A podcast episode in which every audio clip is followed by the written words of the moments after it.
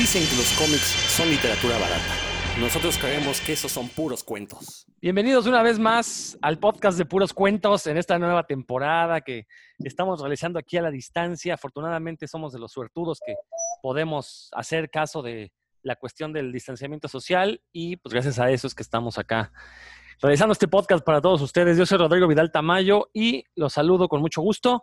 Voy a presentar a mis cofrades, a los eh, sospechosos comunes. Por ahí anda Dan Lee. Hola, buenas tardes amigos de Puros Cuentos, aquí listos para hablar de puros temas divertidos y pasárnosla bien. Que el, el otro día te chulearon, ¿eh, Dan? Dijeron que, que Ah. sabías mucho y que eras muy elocuente. Que alguien, alguien Ah, que te pues, escuchó aquí en el... Sí, sí. en A lo mejor fue mi mamá, es altamente probable. eh, gracias, gracias, gracias. Sale pues. Héctor McCoy, ¿qué onda? ¿Qué pasó, amigos que nos escuchan? Pues un saludo. Y bueno, hoy les tenemos preparado un programa que yo creo que sí se van a saltar las patadas entre los integrantes de Puros Cuentos. Ojalá, ojalá. Al fin que estamos a distancia, así que no me molesta porque no me gustaría que me agarrara patadas Roberto Murillo, la verdad.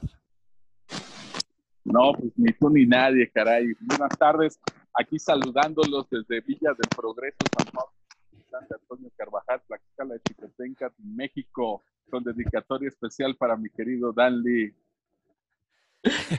Está bueno. Oye, neta, ese es el nombre oficial. Así es, es el nombre oficial de mi pueblo. En la antigüedad había X número de municipios en Tlaxcala y una Villa del Progreso, que es San Pablo de Antonio Carvajal. Es como un título nobiliario. Oye, te escuchas como, como lejos, Roberto. ¿No estás tapando el micrófono? A ver, a ver. Ahí estás mucho mejor. Ahí está ya, ya te oímos bien. Estaba sentado en el micrófono. Sí. No, caray, yo, no- yo uso de diadema, no como el tuyo. Entonces no hay problema. Pero este, así es, era como un título nobiliario. Villa del Sí, exacto. Exactamente, así me sonó. Perfecto. Pues como ya, ya dijo Héctor, hoy tenemos un programa que vamos a dedicar por completo, a menos que tengan una noticia muy importante que dar, que espero que no, porque siempre nos clavamos en las noticias y, y al, y al tema central le restamos tiempo. ¿No? ¿Nadie? Bueno, entonces te- hoy tenemos un programa dedicado pues a buena parte de nuestra infancia. En realidad, yo quería hablar desde cuándo sobre la serie de Cobra Kai en este programa.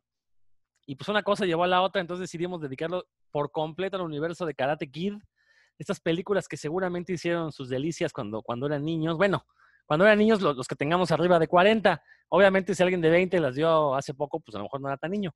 Pero la verdad es que más que hacer un ejercicio de nostalgia, pues sí queremos ver cómo ha evolucionado esta saga, que la verdad yo siento que no, no es tan popular como otras de la época, como Cazafantasmas o a- a la misma Alien, ¿no? Por ejemplo.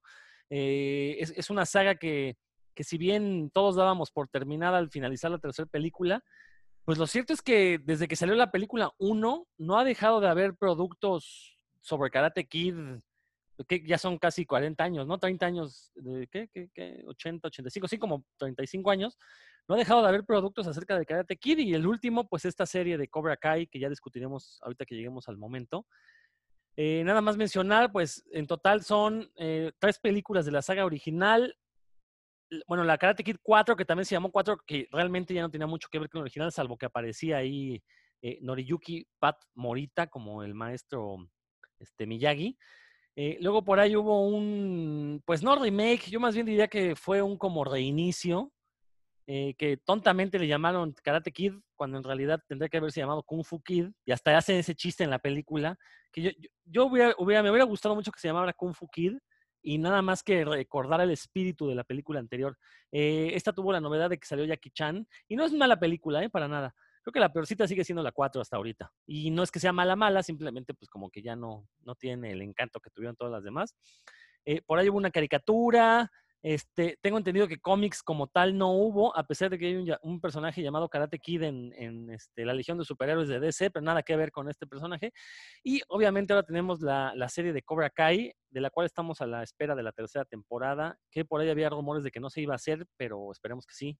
Esperemos que YouTube recapacite y nomás nos entregue siquiera esa temporada y ya. Pues no sé quién quiera comentar.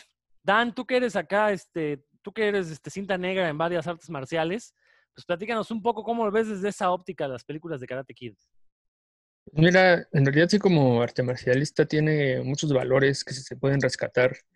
Eh, principalmente uno, bueno, el, que yo más mm, rescato subrayo es que es el que la perseverancia, ¿no? Que, uno no, en, tres lecciones no, va, no vas en realidad a superar nada, porque uno siempre, eh, reflexionando, cuando uno entra a practicar artes marciales es porque hay algo, hay algo que hay que superar ahí, ¿no? Ya sea personal o, externo. Y pues quien en realidad practica por mucho tiempo se da, se da cuenta que en tres lecciones pues poco vas a aprender, ¿no? Que este, persevera y, quien persevera va a lograr cambios signifi- significativos y va a poder enfrentar pues em, situaciones difíciles o temores que, que antes no podías. Eh, eso está en toda la saga, desde el primer Karate Kid, que pues, es uno de los, como de los ejes centrales de la, de la narrativa de ahí, hasta que Cobra Kai está en todos, ¿no? Es, siempre se, ahí se enfrentan con algo que lo supera de alguna forma, ya sea física o psicológica, y ese es uno de los ejes centrales. Como les comentaba, siempre hay algo ahí que estorba, que, que, está molestando, pues lo muy, está muy claro con lo de los bullies y demás, pero en Cobra Kai ya esos, esos mm, como enemigos, digamos, o los malos ya no están tan claros, ¿no? Ya, ya no se sabe exactamente quiénes son los buenos, quiénes son los malos, qué es, es lo que se, contra qué se está peleando, y eso es lo que me gustó mucho de esa serie. Eh, y pues sí, a, a, pesar de que Pat Morita y, y Ralph Macchio pues, no eran verdaderos artes marcialistas y se nota, bueno, pues, se nota la diferencia entre ellos y los, y los artes marcialistas de las peleas.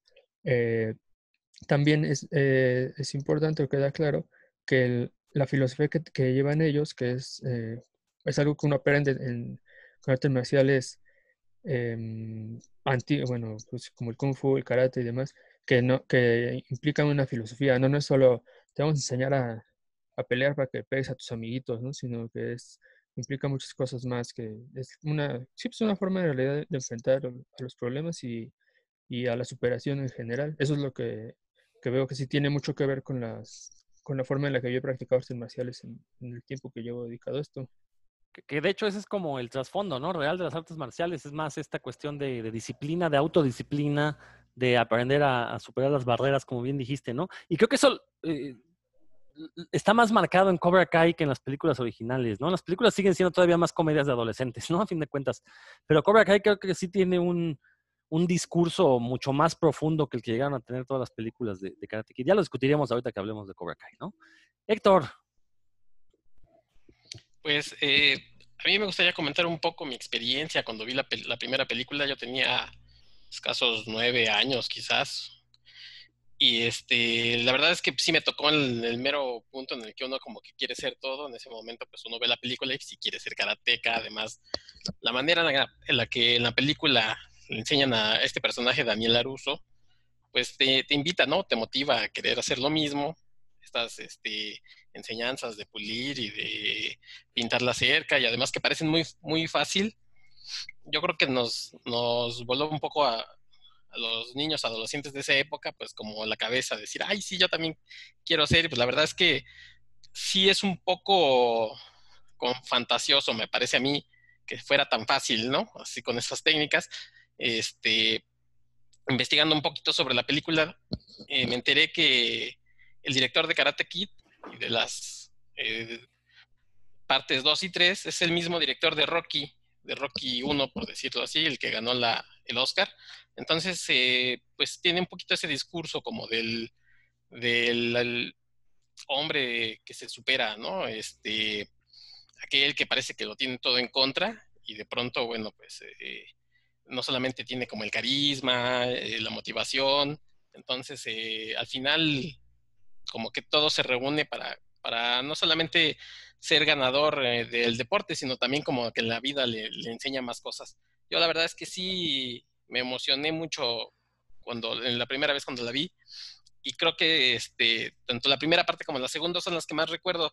Ya después la tercera mmm, quizás la vi un par de veces, la, la cuarta la que dices con Hallier y Swan no me acuerdo haberla visto y la de la actual, la, bueno, la más reciente que fue con eh, Jaden Smith, la verdad no la vi, he visto pedacitos en la tele, pero completa no la he visto. Está buena, vela, en serio, te va a divertir. Sí, la verdad es que me dicen que sí, que sí, o sea, que no pierde como el espíritu, que, que lo mantiene, que, que, está bien, pero la verdad no, no, nunca la he podido ver completa. Yo creo que es racista, y como Jaden Smith es negro, pues no. No se te antoja. Yo pensé que Jackie Chan, no, Jackie Chan sí me cae bien.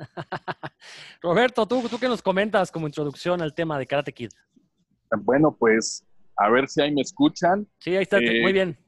Bueno, como introducción, eh, en todos lados nos aparece que esta historia, la primera película de Karate Kid, está basada en el cuento A veces el corazón de la tortuga del escritor japonés Kensaburo Oe.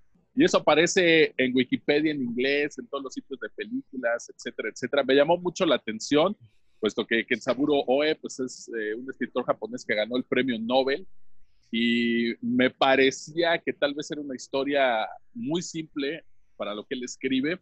Así es que como buen ñoño, pues me di a la tarea de, de investigar dónde estaba este cuento, a veces el corazón de la tortuga, y resulta que sí existe un cuento así, eh, incluso está en japonés, pero hubo por ahí alguien que se dio la tarea de traducirlo. Es un cuento un poco sangriento, pero nada que ver con Kensaburo Oe. Me llama mucho la atención que la información oficial de muchos sitios de películas lo maneje como la base del guion de Karate Kid y realmente no. Es como una leyenda urbana, ¿no? Y todo el mundo lo maneja como información oficial. Sin embargo, la información oficial pues, no tiene nada que ver con Kensaburo Oe. Quien escribió la historia, quien hizo el guion, es Robert Mark Kamen, que es el mismo del Quinto Elemento, El Profesional, Arma Letal 3 y el mismo que escribió Cobra Kai. Entonces ahí ya tiene mucho más sentido el tipo de historia que está por ahí escribiendo, ¿no? Entonces si se encuentran algo referente a Kensaburo Oe, pues no, nada que ver, aunque sean sitios oficiales, pues esa es una información falsa. Bueno, yo recuerdo la primera película, eh, me gustó mucho, yo creo que estaba más chico que Héctor cuando la vi, debía haber tenido unos 6, 7 años.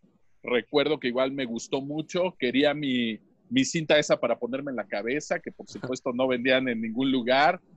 Este, y, y bueno, yo recuerdo que sí, eh, pues como niño andabas por ahí en el patio tratando de ensayar esa patada de la grulla, ¿no? Por todos lados a ver si te salía.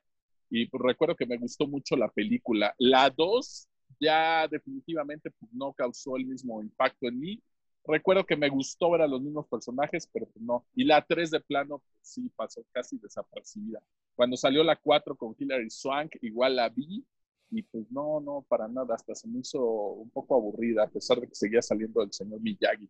Y la de Jaden Smith, esa sí me gustó, que digo, ya estaba yo mucho más grande, pero creo que me parece un poco más creíble todo lo que ocurre allí, incluyendo al propio Jackie Chan, ¿no? Porque cuando veías Karate Kid, veías al señor Miyagi y decías, bueno, pues ya está muy viejito y se anda sonando a toda la, la, banda del otro dojo, él solito, ¿no? Pero en cambio ves a Jackie Chan y pues sí, sí se la crees, vaya, que puede hacer ese tipo de, de cosas, ¿no? Entonces, bueno, obviamente cuando era niño vi la primera, pues sí, sí llegué a creérselo al señor Miyagi, me gustó mucho y pues andabas queriendo salir a la cochera a, pulir y encerar, ¿no? Así como lo hacía el buen Daniel San. Este, y pues vaya, fue un, recuerdo padre, ahorita que hablemos ya no sé si cronológicamente o algo, pues mencionaré un par de cosas de la serie animada, que también tuvo por ahí la saga, ¿no? Pero en general, pues sí, la, primera y la segunda fueron las gustaron. Fíjense que me, sorprende que digan que la, segunda, la tercera ya, no les gustó. Yo siempre pensé que las buenas eran la primera y la tercera. La segunda no me parece mala, pero como que era la más desconocida, la más oscura de todas. Y, pero me imagino que tiene que ver esto con, con mi infancia, pues la primera que recuerdo que estuvo en el cine, que yo recuerdo que, que me tocó, no, no, verla en el cine, pero saber que llegó a los cines fue la tercera. La primera y la segunda yo las vi en videocassette todavía.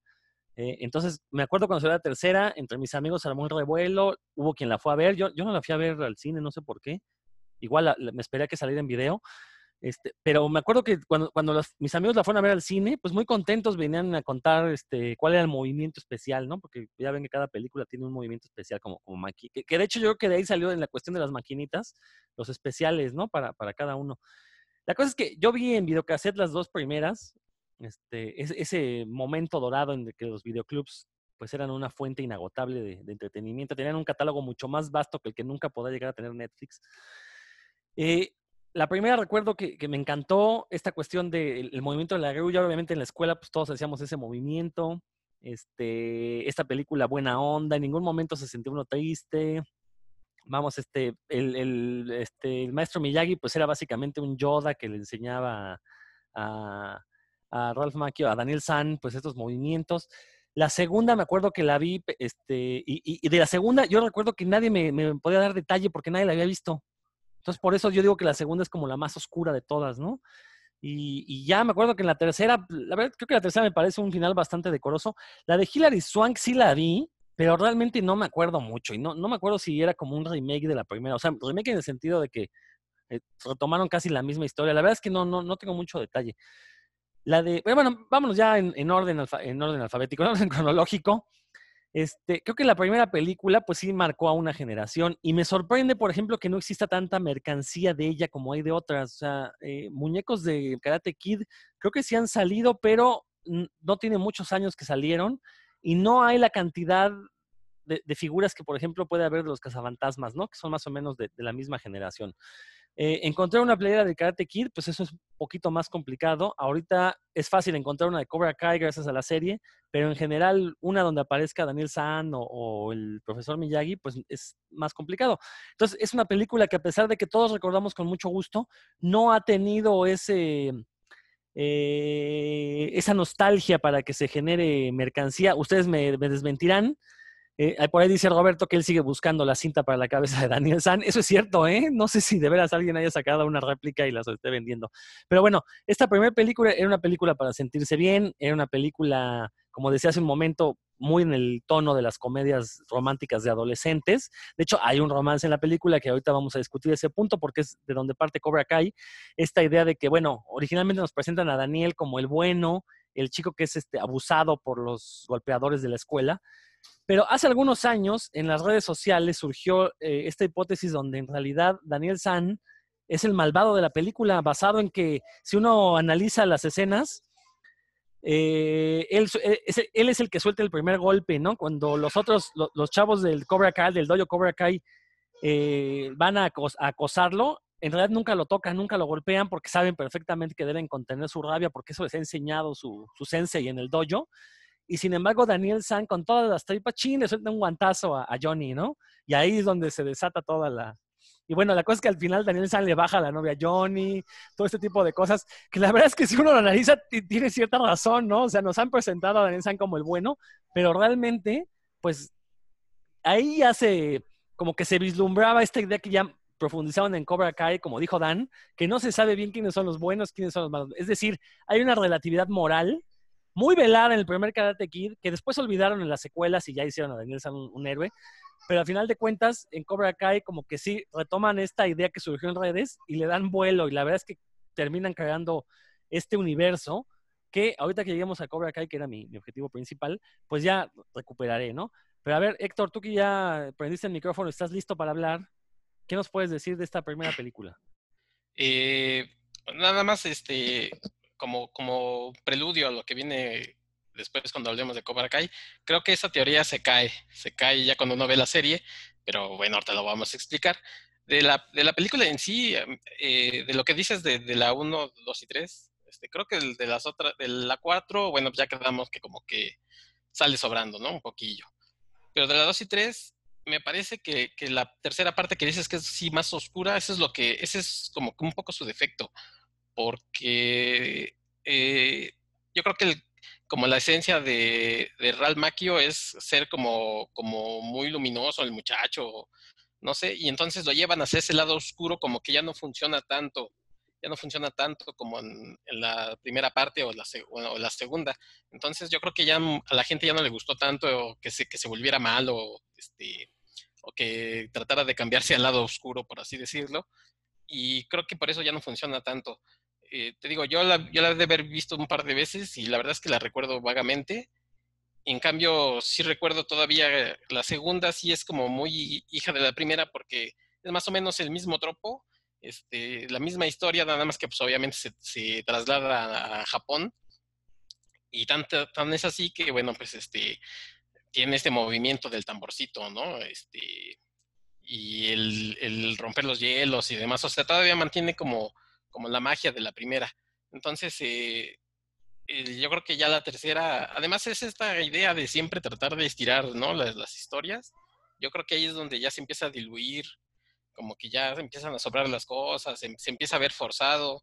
Eh, y lo que dice sobre, lo, sobre las figuras o demás, yo creo que es más complicado tener una figura de Karate Kid que, por ejemplo, de Cazafantasmas, porque además de Cazafantasmas, eh, tuvieron una, una, caricatura, una serie animada, que a muchos este, hasta les parece más entretenida y más interesante que las propias películas. Por un lado, por el otro, eh, crear estos trajes de, por ejemplo, de cazafantasmas, estas, estos eh, cañones de protones o no sé cómo se llaman.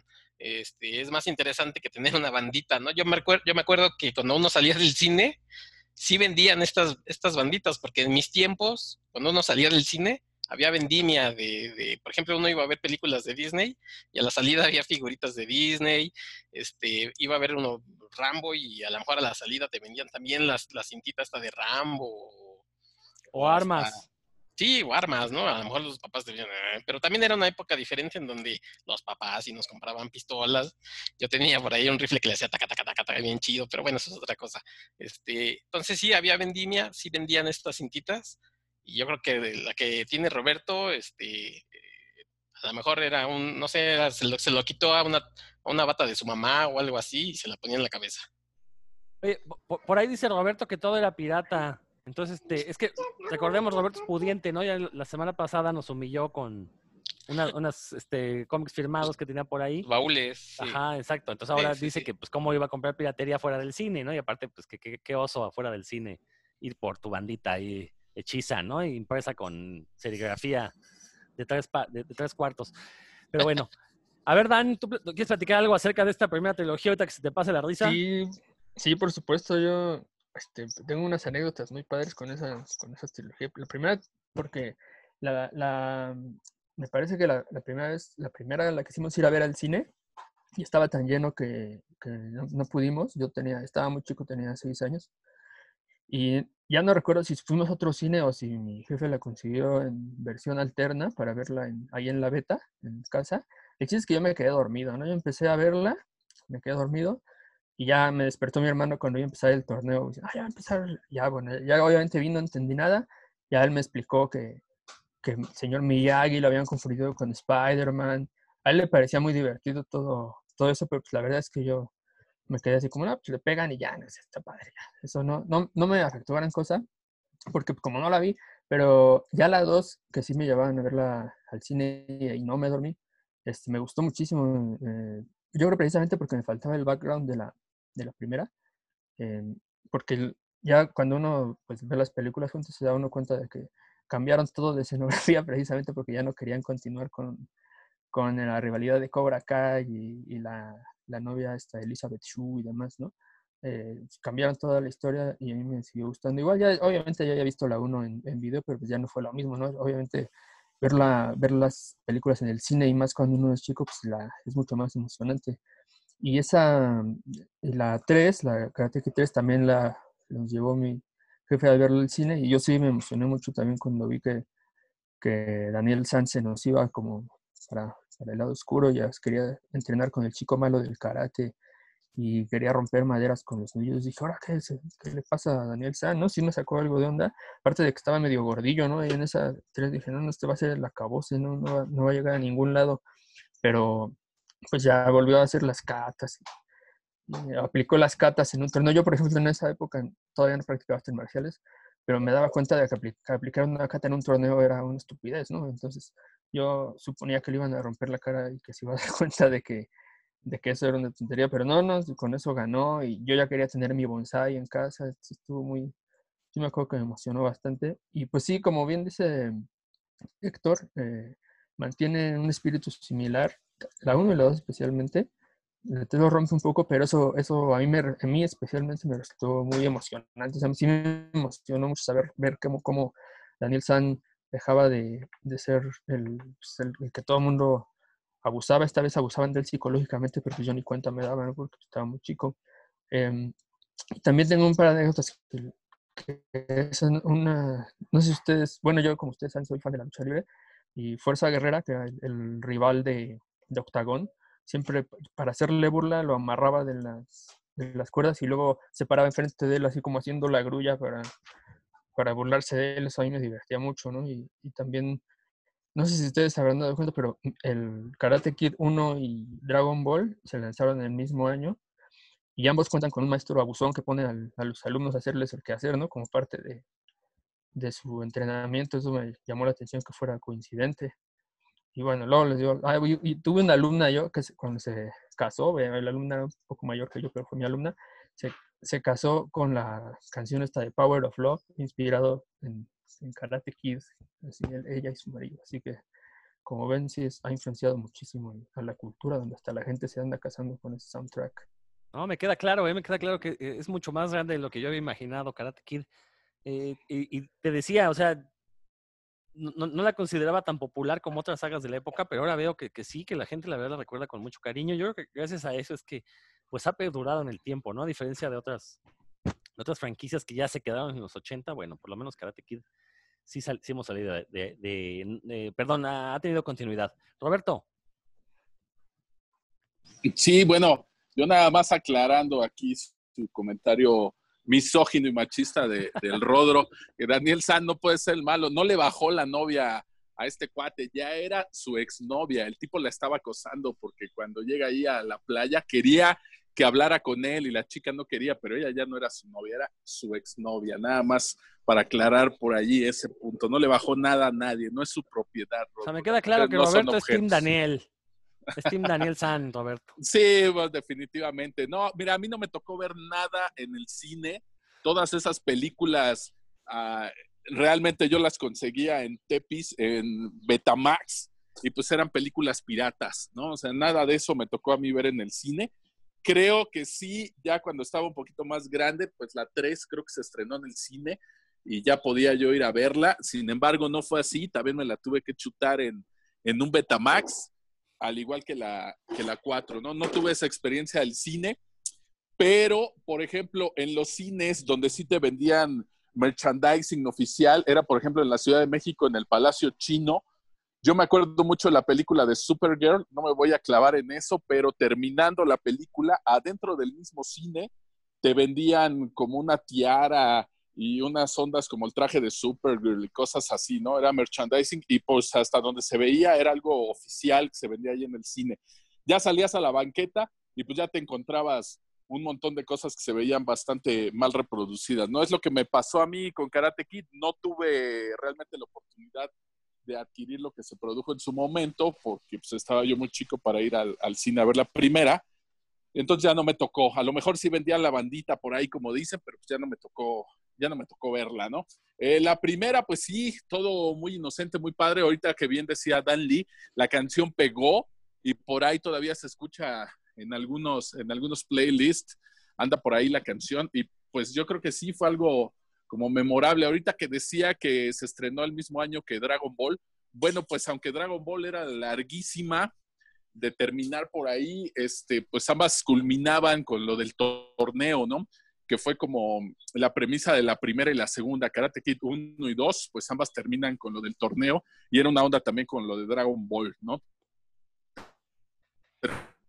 Terminabas, entrenabas para el torneo de las artes marciales, este, llegaba ahí el maestro, todo, etcétera, y pues tenía que hacer alguna técnica especial para poder ganar el torneo de las artes marciales, ¿no? Básicamente, pues eso pasa en Karate Kid 1 y 2, y yo creo que eso está padre. Ignoro por qué ya no me gustó la 3, yo creo que fue porque ya estaba más grande, salió por ahí en el 88, 89, una cosa así, y pues ya estaba más grande, a lo mejor ya, ya no me interesaban tanto.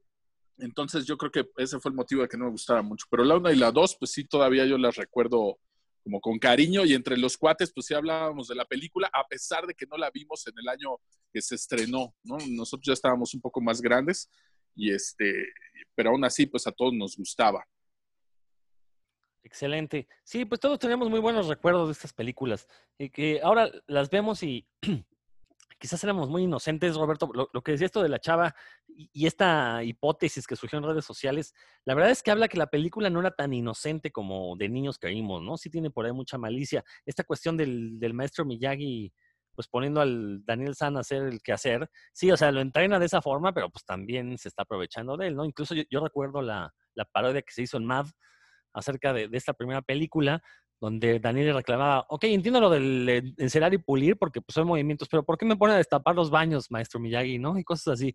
Entonces, la verdad es que de repente ya uno lo ve con los ojos progresistas de estos años y dice, pues sí, había abuso infantil, había acoso escolar, había, este, como bien dices, Roberto, este acoso a la mujer, porque pues ya no es novia de Johnny, sin embargo el Johnny ahí sigue. Aunque en Cobra Kai como que ahí retconean eso, ¿eh? como que dan a entender que, que todavía andaban y que fue por culpa del Daniel que le empezó a echar los perros, que la otra ya no regresó, y luego a- el Daniel la dejó ir, o sea, también, entonces, ¿qué, qué se cree, no?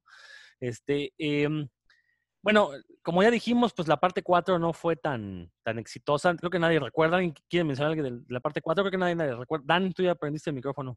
Sí, yo nada más digo que ahí aprendió Hilary Swank los movimientos con los que ganó el Oscar en Million Dollar Baby. Es lo único que quisiera decir. Que Ah, como gracias a Paz Morita, gracias al maestro Miyagi, fue que se entrenó para ir a ganar más adelante. el Oscar, ¿no? ¿Qui- Exacto, ¿Quién lo diría?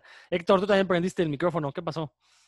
Ah, nada más iba a hacer un comentario como una curiosidad de, de Karate Kid 1 y de Ralph Macchio en particular, que pues, todos nos fuimos con la finta que era un chavito como de 16, 17, 18 a lo mucho, y resulta que en esos entonces ya tenía veintitantos, 22, 23.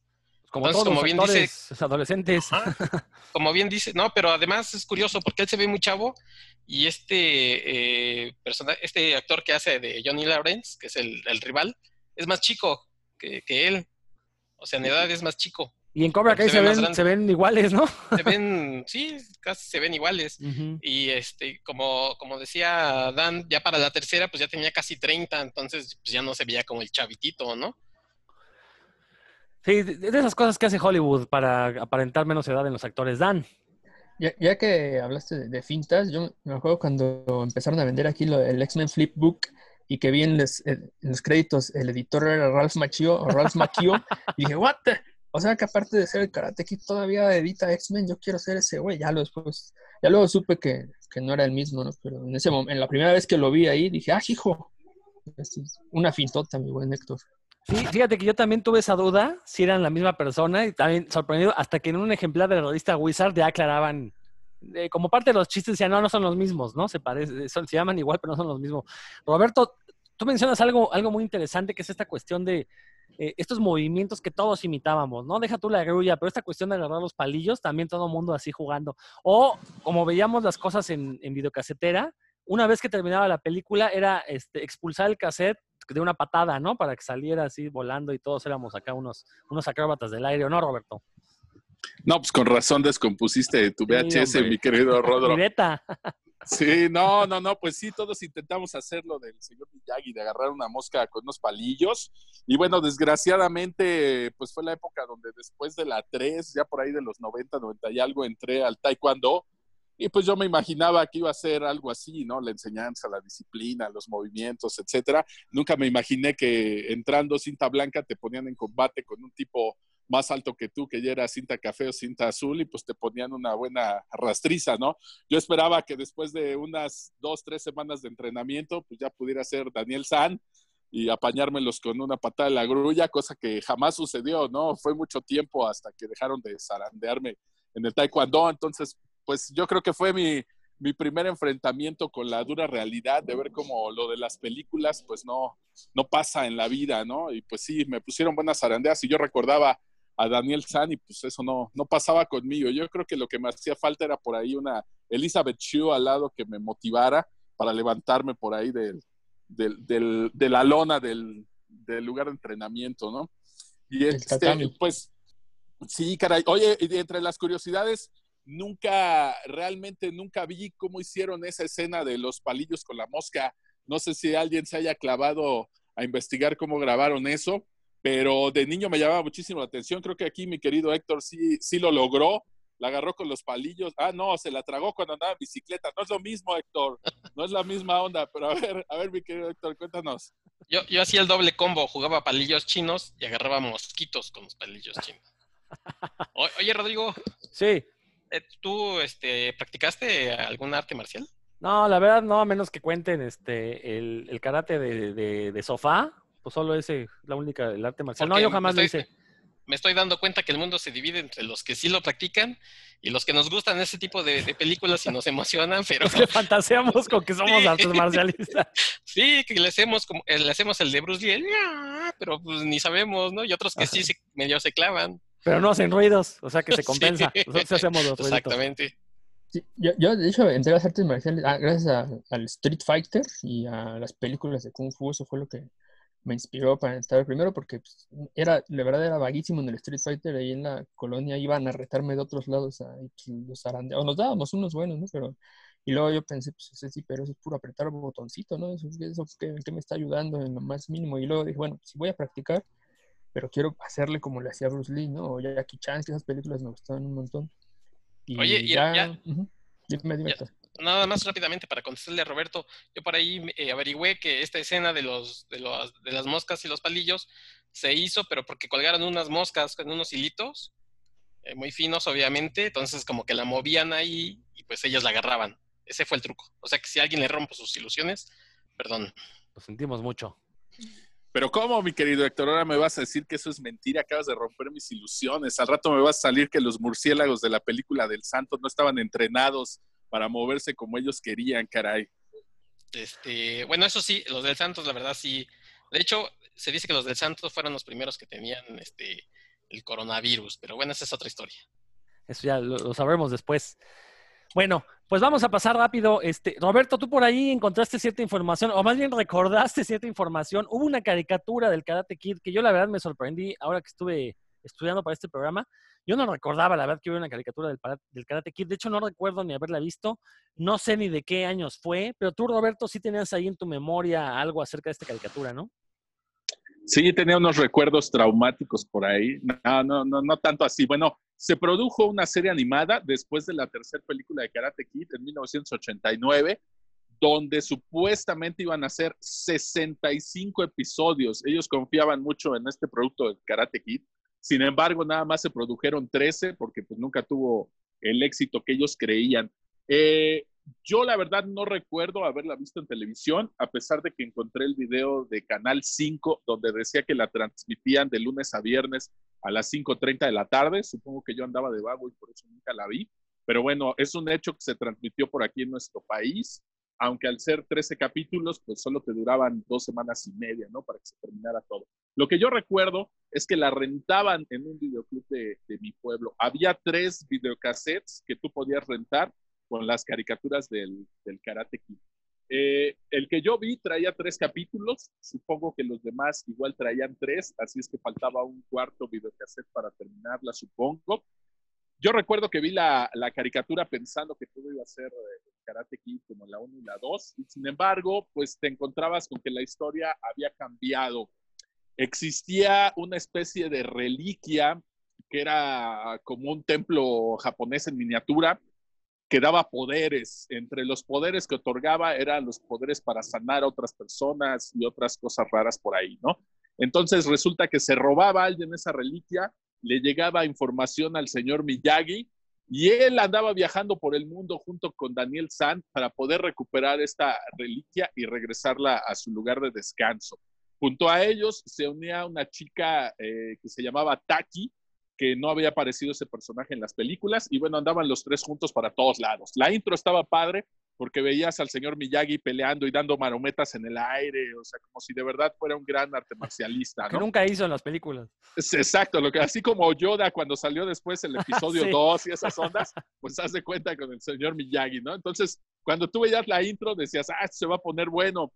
Y la realidad es que la trama estaba bastante repetitiva y, tonta, porque ellos llegaban a algún lugar del mundo, recuperaban este templo, esta reliquia, y por distraerse o hacer alguna babosada, lo volvían a perder y se iba a otra parte del mundo. Y entonces iban en el siguiente capítulo a tratar de recuperarla, a pelear contra otros malosos, la volvían a recuperar y por tontos la volvían a perder. Entonces, en tres capítulos me cayó gordo Daniel San y el señor Miyagi por tontos y nunca renté los otros dos videocassettes, pero básicamente pues esa era la premisa de todos los capítulos, por eso no tuvo éxito. Anduvieron por todos lados, en Rusia, en Francia, en Londres, hasta tuvo un capítulo en México donde había un tío mexicano de Daniel San y se metían con unos malosos y todo el rollo aquí en, en México. Salía la bandera de México, por supuesto, y toda la onda.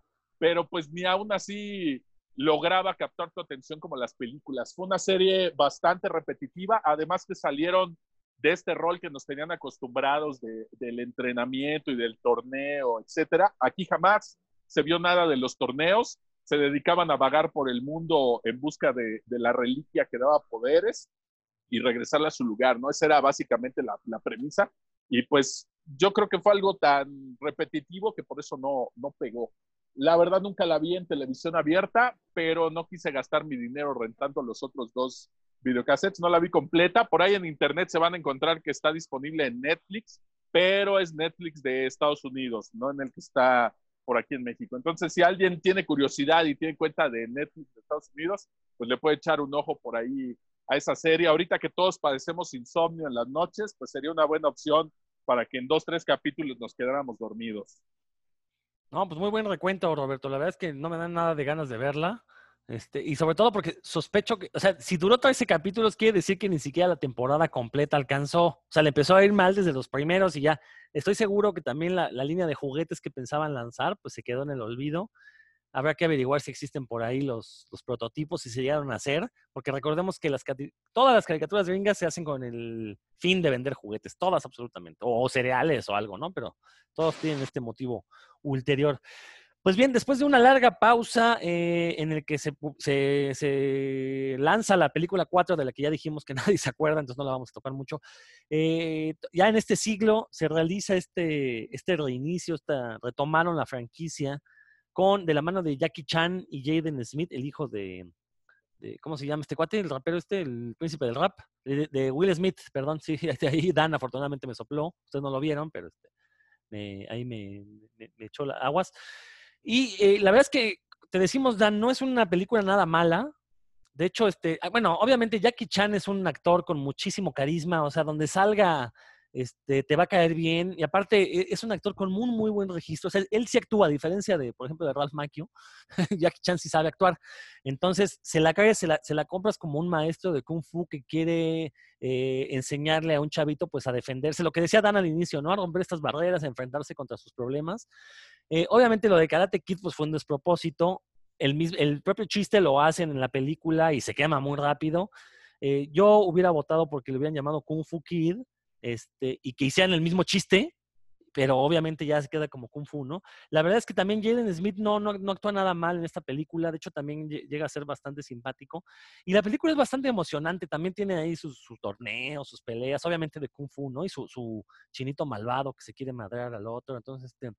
Y aparte tiene un discurso ahí racial muy interesante porque pues el personaje principal es negro y está rodeado de chinos, ¿no? Entonces, de repente el negro como que se, se las quiere dar muy acá y pues no, se lo acaban madreando, ¿no? Entonces, la verdad es que eh, y, y, y, también algo para esa película es que no porque sea el, el, personaje principal siempre le va bien, ¿no? De hecho, también por ahí Jackie Chan lo regaña y le pone un hasta aquí también porque se, se quiere pasar de, de, lanza. Entonces, a mí me pareció una película bastante, bastante decorosa. De hecho, por ahí tengo pendiente volver a verla para ver si es cierto, si, si, si ha madurado bien o si es, es una completa basura. Pero la verdad es que, Dan, si no la has visto, deberías aprovechar en estos días de, recogimiento en el que debe, de, deberíamos, este, deberías poder verla. A ver, por ahí Roberto te va, me va a apoyar en esto. Así es, mi querido Dan. Mira, la prueba más contundente de que la película está incluso hasta más buena que las primeras es que ha trascendido a los memes. Y cuando el clima hace calor, hace frío, hace lluvia, pues usan esta imagen cuando está entrenando a Jaden Smith cuando le dice quítate la chamarra, ponte la chamarra, cuelga la chamarra, tírala en el piso. Eso ha trascendido hasta nuestros días y de la original de Karate Kid pues no hay memes. Entonces eso ya te quiere decir qué tanto ha permeado en la, en la cultura popular. Bastante buena y además este chavito Jaden Smith, oye, pues cuando está entrenando sin, sin camiseta, pues tiene más músculos de los que yo tendré en toda mi vida marcados, ¿no? Digo, a lo mejor yo tengo más masa muscular, pero el chavito está súper marcado y, y yo creo que aunque tenga 10 años ahí, yo creo que sí me pone un par de patadas, ¿no? Entonces, bastante bien. Jackie Chan igual se la querés muy bien. Y toda esta parte del torneo, también por ahí hay una curiosidad de una escena cortada donde eh, ni siquiera estoy seguro si, si la vi por fuera en YouTube o si de verdad la vi por ahí en, el DVD, donde al final en el torneo eh, todos los chavitos que son los contrincantes, los que golpeaban a Jaden, que entrenan obviamente en otro dojo, al final pues se voltean y reverencian a, Jackie Chan, ¿no? Y todos le dan como el paso, le abren ahí como todo el paso y todos le hacen reverencia a Jackie Chan, ¿no? O sea, al maestro que es el contrincante. Supuestamente esta escena fue cortada de la, película. ¿no? termina así la película, la verdad. Creo, que sí es la escena final, ¿no? No, no, no, le hacen reverencia al chavito, a Jaden. Ah, ok, ok, ok, ok, ya, ya, ya. Sí, creo que este, debe ser de las escenas cortadas, sí. Así es, eh, en las escenas cortadas, en vez de hacerle una reverencia a Jaden, le hace una reverencia al maestro, o sea, a Jackie Chan, ¿no? Que es como decirle, pues, que, que obviamente reconocen que es mejor que su propio maestro, ¿no? Me parecía incluso hasta más significativo eso que el hacerle reverencia al chavito, ¿no? Pero bueno, eso por ahí, eh, sí recuerdo haberlo visto, por ahí me lo puso mi hijo porque esa película le gustaba bastante. Entonces, no estoy seguro si viene por ahí en el DVD o si lo vimos por fuera en, YouTube, pero está padre esa escena. ¿Tú, Héctor, viste esa película? ¿No? Ah, entonces. entonces no, no, les digo que, que sí escuché buenos comentarios pero por una u otra razón, este, nunca la he visto completa, he visto... Ah, entonces era a ti al que te teníamos que decir que la vieras, ¿no, Adán? Perdón, discúlpame, Dan, yo aquí... No, este, pero qué, bueno que lo, qué, bueno que lo evidencian, Adán. todo lo que dijimos a Dan era para ti, Héctor, para que la veas. Perdón, Dan, ¿qué ibas a comentar? Perdón, discúlpame, ¿eh? me confundí. Yo, al, igual que Héctor, no la he visto completa. La, ah, no, no, pues véanla. Es que me faltó ver el, el video final, pero sí me impresionó la facilidad de de Jaden Smith para en el poco tiempo que tuvo para prepararse para la película. Lo que hace no está fácil, no está nada fácil. Los movimientos que hace son requieren mucha coordinación y, fuerza para su para el cuerpo que tiene requieren mucha fuerza. Y la escena de la de, de, de los verbos de los verbos modales le llamo yo, que es cuando le está que le dice que la Tire la chaqueta, que la recoja, que la ponga, que la quite. Ah, siempre la utilizo para ver, verbos modales en mis clases de inglés. Es muy útil. ah, y también al inicio hace ciertos, cierto homenaje al príncipe del rap, ¿no? Cuando llega, me acuerdo cuando llegó el príncipe del rap, que llega y él se cree que es el mejor en todo y, pues le dan sus, se, enfrenta con la realidad. Y aquí también, ¿no? Llega él y les quiere, según, enseñar a, jugar básquetbol y ping pong y pues, no sabe, ¿no? Y, eso, eso me, me recordó mucho al príncipe. Sí, tienes toda la razón. Sí, sí, sí hacen ahí un homenaje al príncipe del rap, lo cual tiene todo el sentido del mundo. Pero bueno, pues eso fue el, el remake o reboot de, de Karate Kid. Y pues ya hace como cuatro años más o menos surge esta, se, se, anuncia que se iba a lanzar esta serie de Cobra Kai.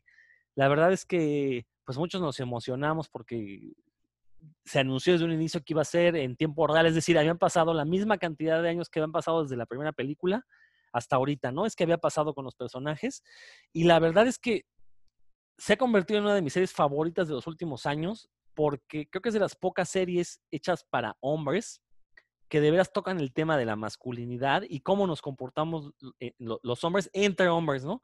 Y eso se me hace muy interesante porque tiene un discurso ahí de, a ver, güey, o sea, no porque seas hombre y te hayan enseñado que el camino es la violencia, porque recordemos como hombres nos educan como que la, primera respuesta que debemos dar es la violencia, y en la serie sí ponen en perspectiva esta idea, ¿no? Y, no lo ponen eh, eh, a, través de voces de mujeres, no, los propios hombres son los que, eh, los personajes masculinos dialogan entre ellos y llegan a conclusiones de, pues no tenemos por qué pelearnos siempre, no tenemos por qué comportarnos de manera inmadura. Eh, algo que es muy interesante es esto que les comentaba al inicio, la, relatividad moral, ¿no? Ningún personaje es bueno o malo. Absolutamente todos tienen defectos, todos tienen virtudes. Eh, en algún momento eh, se enfrentan las virtudes de, Johnny contra las de Daniel. En, otro, en otras veces son las virtudes de Daniel contra las de Johnny o las de sus hijos. Este, y la verdad es que se hace un juego de espejos muy interesante entre la relación que llevan los hijos con la relación que llevan los papás, ¿no? Y a final de cuentas uno se queda pensando, bueno, ¿quiénes son los niños, no? A final de cuentas, los adolescentes de 15, 16 años o los adultos que ya rebasan los 40, ¿no? Y, y la verdad es que e, es algo muy interesante, me parece una serie muy madura, eh, que aparte juega muy bien con la nostalgia, ¿no? Porque no nada más se trató de darnos gusto a los fans de Karate Kid, sino es, se basan en la nostalgia para construir estos nuevos personajes que son totalmente tridimensionales, a diferencia de las películas donde pues Daniel era el bueno, Johnny era el malo y siempre hacía cosas de malo y Daniel siempre hacía cosas de bueno. No, acá la verdad es que podemos eh, atisbar los sentimientos de cada uno de los personajes, ¿no? ¿Por qué son como son? Eh, la vida de Johnny que después de que perdió aquel torneo con, contra Daniel, pues se fue al garete, ¿no? Es, un perdedor, lo, lo, que los gringos llaman un perdedor en toda la extensión de la palabra. Y sin embargo, a través del karate, a través de las artes marciales, recupera un poco de su vida, recupera un poco de su autoestima, de su respeto, le comparte esta autoestima a los estudiantes. Claro, por ahí este, de repente los estudiantes, algunos tuercen el camino, pero este crecimiento que se ve en, sus estudiantes, la verdad es que es muy interesante, ¿no? Cómo eh, pasan de ser chavitos retraídos, chavitos con problemas, a, a, sentirse dueños de sí mismos, ¿no? es algo que decías, ¿no, Dan? Que, sucede con las artes marciales. Si nos quieres platicar un poco más. Ya, ahora sí. Sí, pues es, eh, uno, yo también tuve la oportunidad, pues eh, practiqué mucho tiempo, ¿no? Eh, con grupos. Y sí, es muy diferente la forma en la que el día once en el que se presenta un, un practicante, aunque obtiene su cinta negra y demás, ahí inclusive caminan diferente. No sé si es el camino de autoconocimiento y de mejora es, es, muy largo y si es, notorio. Y en, Cobra Kai específicamente, pues lo vemos muy claramente con, con los alumnos de, de, Johnny, ¿no? De Johnny Lawrence. Eh, pues que algunos de ellos eran víctimas de bullying, el Hawk, ¿no? El que después se transforma en un punk, ese anda medio con el camino un poco perdido, pero pues todos, todos tienen cambios, eh, Miguel, el, protagonista, bueno, uno de los protagonistas, también eh, es, como el cómo gana confianza para en, otros ámbitos, como en, lanzarse con la chica, ¿no? Por ejemplo. O el estudio, ¿no? Ah, también en el estudio, y ya no digamos el hijo de Johnny, no me acuerdo el nombre del personaje, Robbie, Robbie sí me parece que es, él, este, pues que empieza totalmente perdido. De hecho, lo, lo, expulsan de la escuela por llevar drogas, si no me equivoco. Y, y una vez que entra, que se pone en contacto con Daniel Laruso, con Daniel San, y, y, empieza a absorber la parte buena de Daniel, porque aquí sí de repente se ve medio cretino el buen, el buen Daniel San, pero cuando él empieza a absorber esa parte buena, pues también tiene, a pesar de que sigue siendo ahí en, dentro de, muy dentro de sí, tiene tiene rasgos muy negativos, eh, pues él en, la mayoría ya quiere, digamos que crecer, ¿no? no dejar de ser ese parásito molesto que, que, es al inicio y hasta independizarse al, final, ¿no? Eh, se ve un, mucho cambio en esos, en esos personajes, eso es, es común que se vea una, cuando estás mucho rato, por ejemplo, en un grupo, ¿no? En un grupo de artes marciales. Se ve Obviamente no en un día, pero sí a la larga lo ves. O sea, ¿es realista este cambio de actitudes que mencionas? Sí, claro, aquí está muy resumido porque son 20 episodios en total, ¿no? Las dos series, pero sí, sí es, es, muy... En general yo, como le comento, yo inclusive veía, ves a la gente y caminan diferente, no son otras personas, no solo dentro del, del, área de entrenamiento, sino fuera también. Se gana muchísima confianza, eso es lo que yo he notado. Eso está bastante interesante. Y otra que mencionabas, este actor que hace de Miguel, que es este chavito, eh, que eh, eh, al inicio pinta para ser el nuevo Daniel Sam, pero después sufre una transformación y la verdad es que se vuelve muy interesante. Pero este actor yo me lo imagino haciéndole del hombre araña y quedaría fabuloso, ¿eh? La verdad. Me lo imagino. Y o sea, como Peter Parker, que lo usaron de Peter, nada de Miles Morales, ni nada, no, no, que fuera Peter Parker, la verdad es que creo que le haría un papel muy decoroso. Héctor. ahora sí que vámonos por lo último.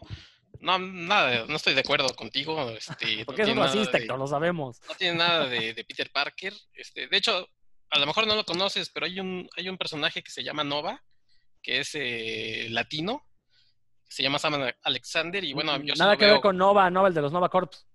Sí, es, es ah. que es un, digamos, un personaje legado. Ah, ya, ya, ya. Sí, sí, Entonces, es adolescente, ya sé cuál es, sí. Ajá, es el adolescente, es el chavo, este chavo este, de, ascendencia este, latina. Entonces, eh, a mí se me imagina que a lo mejor, pues sí, Marvel podría voltear a ver estos chavos y escoger, porque sí, son varios este, que, que, sobresalen ahí en esa serie, que podría tomar alguno para alguna de sus películas, pero bueno, eso ya es otra, otra cosa. Y ahora sí, pues, híjole, híjole. Yo a esta, a esta serie no le hubiera puesto Cobra Kai, yo le hubiera puesto dos tipos de cuidado karatecas o este cañaveral de pelmazos. O sea, creo que no hay nadie, no hay, para mí no hay ningún personaje que se salve de, de, insensatez, en inteligencia. Bueno, voy a decir sí quién sí, creo que la esposa de, de, De Daniel. personaje de Daniel Sí. es la única eh, que es centrada, que es sensata, que está, este, que se preocupa por lo que está sucediendo en el mundo real, pero de ahí en fuera, bueno, y también la mamá de Miguel eh, también, o sea, y me da gusto que sean los dos personajes femeninos, que, los traten con inteligencia, pero este, de ahí en fuera todos son unos cretinos. Eh, por ejemplo, este, este personaje que es el amigo de, de Ali, de, de Lip o de Hawk, que es el, el chavo del, del Mohawk, el peinado Mohawk, Sí. es insufrible, este chavo que todo, que todo se queja, es insufrible. Este, y bueno, todas las situaciones que suceden en la serie se dan por malos entendidos.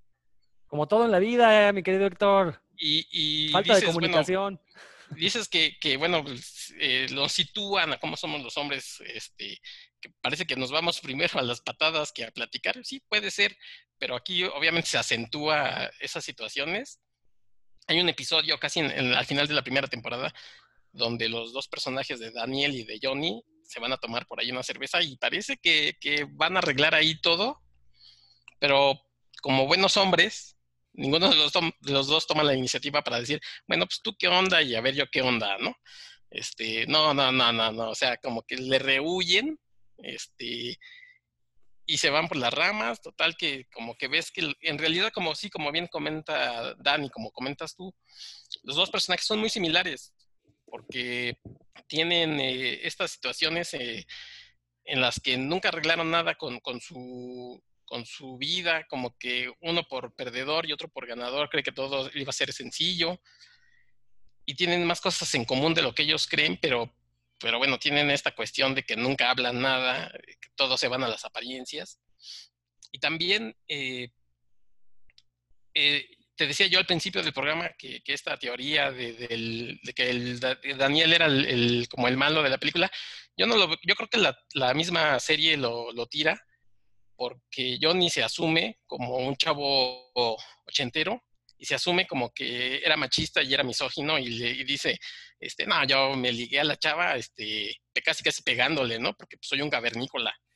Este, y tenía que estar conmigo, por- como bien dijo Roberto al principio, porque era de mi propiedad. Eh, entonces yo creo que todo eso se, se cae, lo de, la, lo de la teoría esta, porque yo no creo que nadie eh, quisiera tener un novio, quisiera que, que su pareja fuera como este tipo, ¿no? O sea, obviamente él se resiste como a la evolución, al cambio de, de, de, la, de, las épocas, porque Miguel empieza a decir, oye, pues ya esto ya no es así, esto ha cambiado, esto va por este lado. Hasta en sus gustos de rock, yo creo que también por eso eh, te gusta la serie, Rodrigo, porque me, te imagino con peluca así acá glam claro, de, todas claro, la, de la música, supuesto. claro, sí, por supuesto. Entonces, la música, la verdad, está muy padre.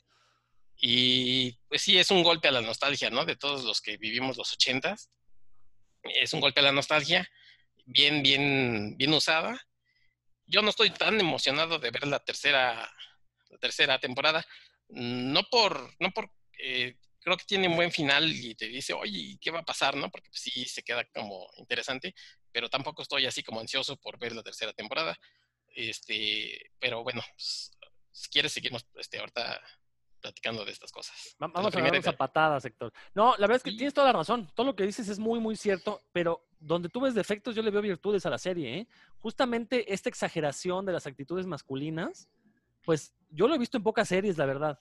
Y, y usualmente cuando lo he llegado a ver es porque un personaje, ya sea homosexual o una mujer, pretende aleccionar a los personajes masculinos.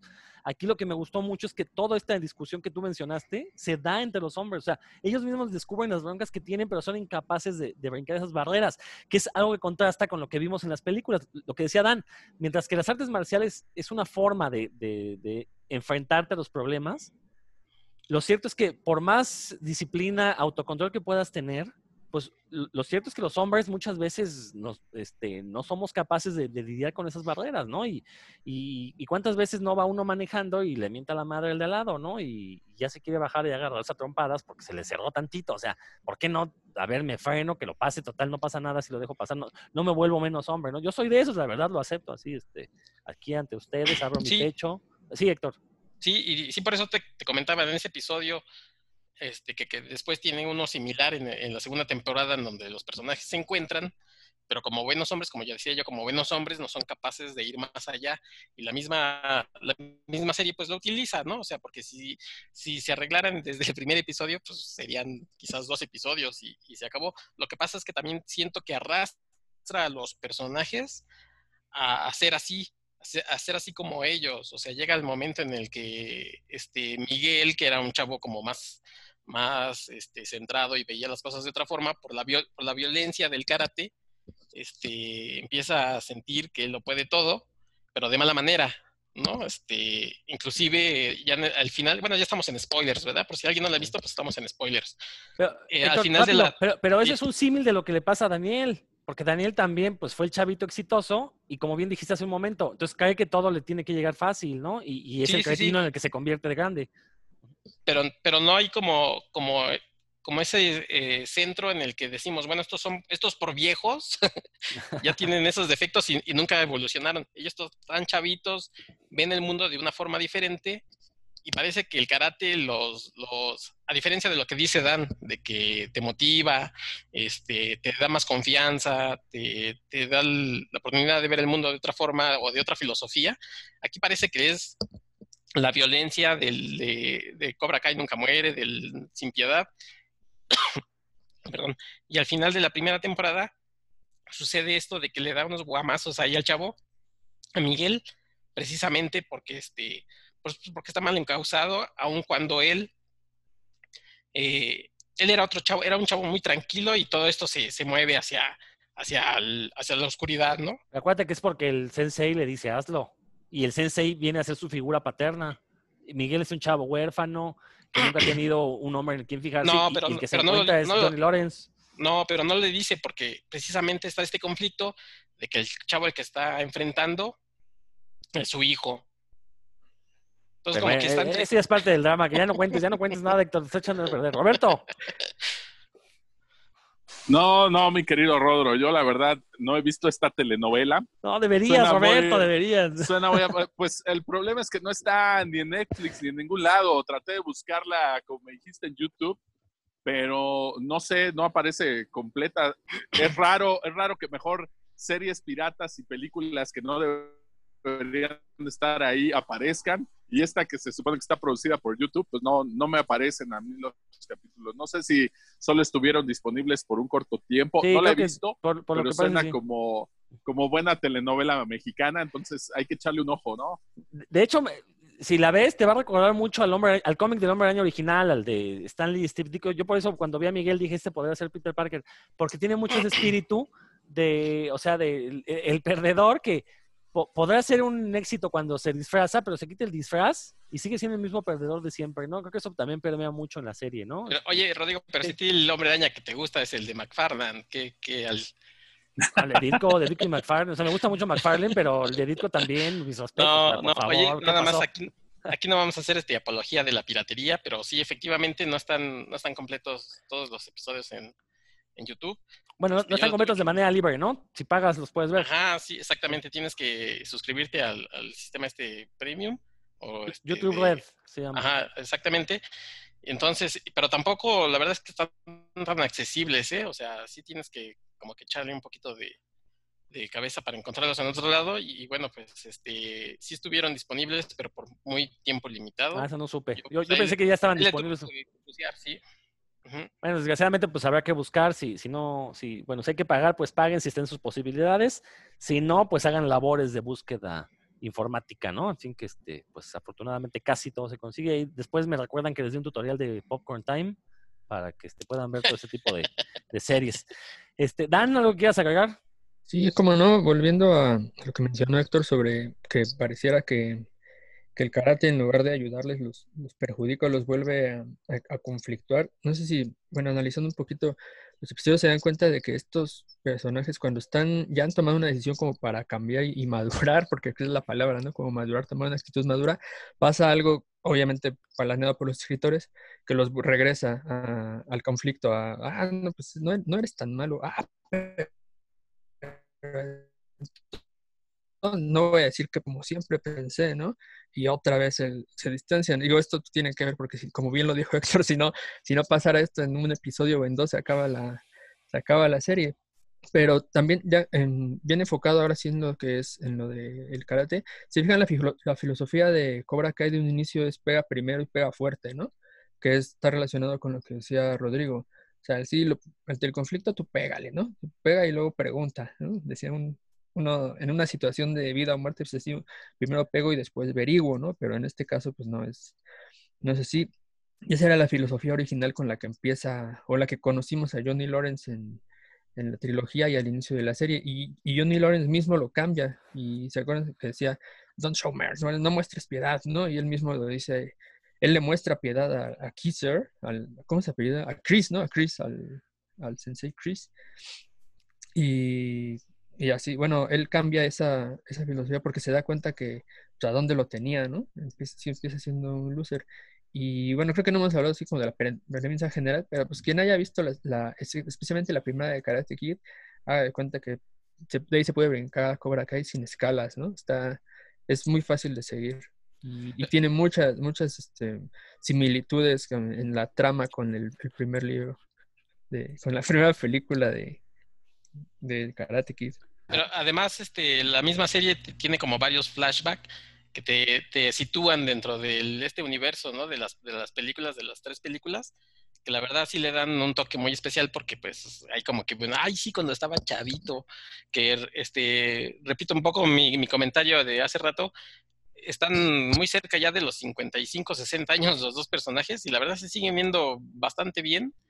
Este, y yo nada más lo que decía Dan es que, que creo que, que, mucha gente que no conoce como profundidad las artes marciales, pues se puede sentir como, como un mensaje equivocado, ¿no? Porque este chavo, por ejemplo, que era bulleado por tener un defecto físico menor, pero defecto físico, cuando en el momento en que le dice, no, pues tú pega y pega primero y pega más fuerte, pues se va hacia el lado este, equivocado, ¿no? O sea, en lugar de, de que alguien le dijera, sí, efectivamente hay gente gandalla, gente bully, pero este, tú puedes ser de otra forma, e, él, se vuelve en el mismo bully. Entonces, este, son de las cosas que, por ejemplo, a mí no me gustan, ¿no? O sea, que, el, que el, la víctima ahora es el victimario.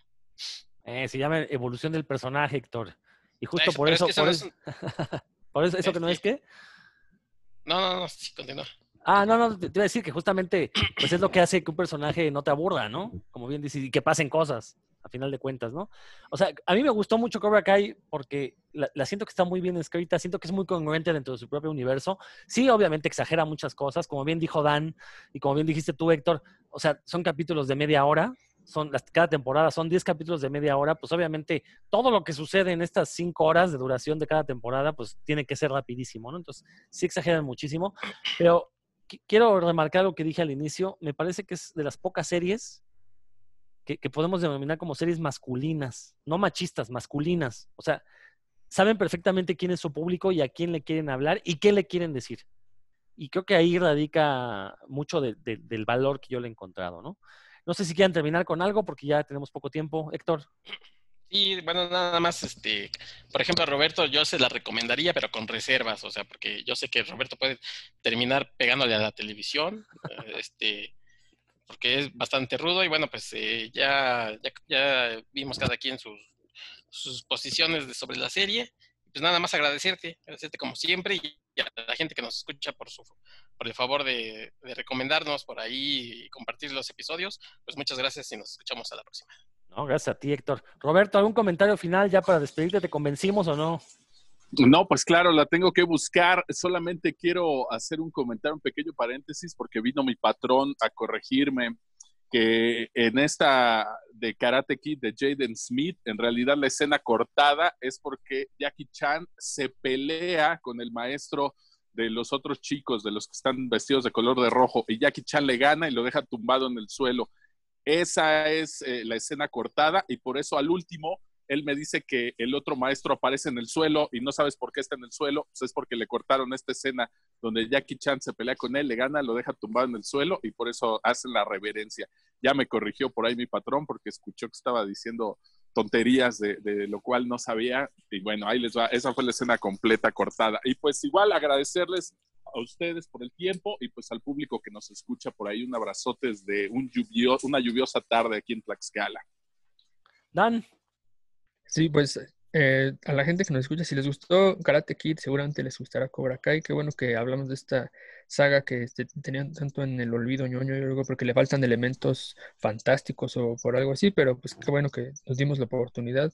Gracias a todos los que nos escuchan y a ustedes por la charla, amigos.